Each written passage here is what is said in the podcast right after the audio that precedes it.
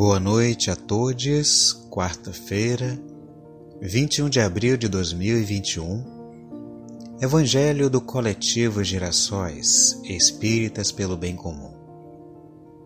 Estudo sequenciado do Evangelho segundo o Espiritismo. A vibração de hoje é para as mulheres, as pessoas de peles pretas, pessoas em situação de rua, LGBTQIA, povos indígenas e os demais. Estamos no capítulo 8.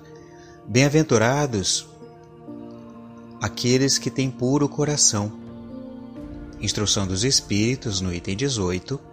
Deixai vir a mim as criancinhas. Disse o Cristo: Deixai que venham a mim as criancinhas. Profundas em sua simplicidade, essas palavras não continham um simples chamamento dirigido às crianças, mas também o das almas que gravitam nas regiões inferiores, onde o infortúnio desconhece a esperança. Jesus, cham... Jesus chamava assim a infância intelectual da criatura formada, os fracos, os escravizados e os viciosos. Ele nada podia ensinar à infância física, presa à matéria, submetida ao jugo do instinto, ainda não incluída na categoria superior da razão e da vontade, que se exercem em torno dela e por ela. Queria que os homens a ele fossem com a confiança daqueles entezinhos de passos vacilantes, cujo chamamento conquistava para o seu o coração das mulheres que são todas mães. Submetia assim as almas à sua terna e misteriosa autoridade ele foi o facho que ilumina as trevas, a claridade matinal que toca a despertar. Foi o iniciador do Espiritismo que, a seu turno, atrairá para ele não as criancinhas, mas os homens de boa vontade.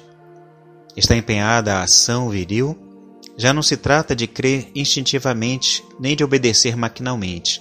É preciso que o homem siga a lei inteligente que lhe revela na sua universalidade. Meus bem-amados, são chegados os tempos em que, explicados, os erros se tornarão verdades.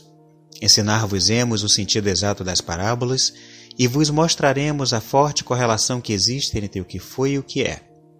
Digo-vos em verdade, a manifestação espírita avulta no horizonte. E aqui está o seu enviado, que vai resplandecer como o sol no cume dos montes. João Evangelista, Paris, 1863.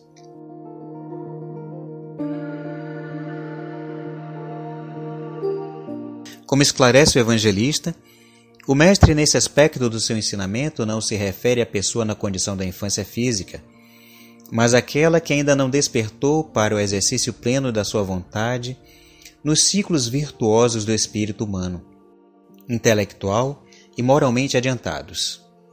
Aqueles que ainda mantêm-se acorrentados às cadeias inferiores das quais se vê atraído por afinidade, aos meios viciosos da condição humana, ainda em sua fase atrasada de evolução moral e intelectual.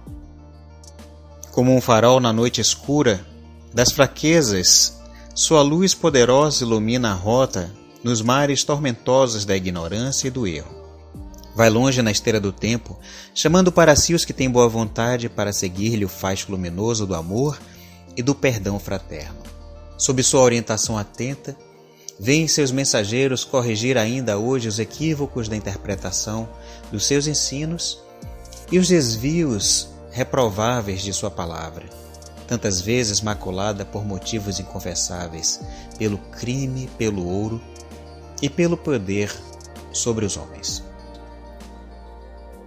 Sua verdade, restabelecida no verdadeiro sentido pela espiritualidade superior, não encontrará obstáculos intransponíveis e não será negada a ninguém que de boa vontade deseja ardentemente livrar-se do peso da ignorância e chegar ao porto seguro das moradas superiores, onde o Cristo nos aguarda em mares plácidos dos nossos corações apaziguados e céus límpidos das consciências livres de tormentas iluminadas pelo suave brilho que emana do alto, confortando e acolhendo os navegantes felizes dessa promissora aventura de evolução espiritual, da criatura humana.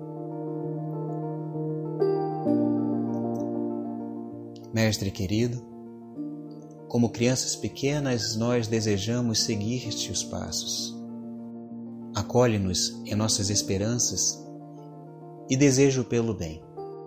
Que a vossa paz, o vosso amor, o teu exemplo, seja inspirador para todos nós.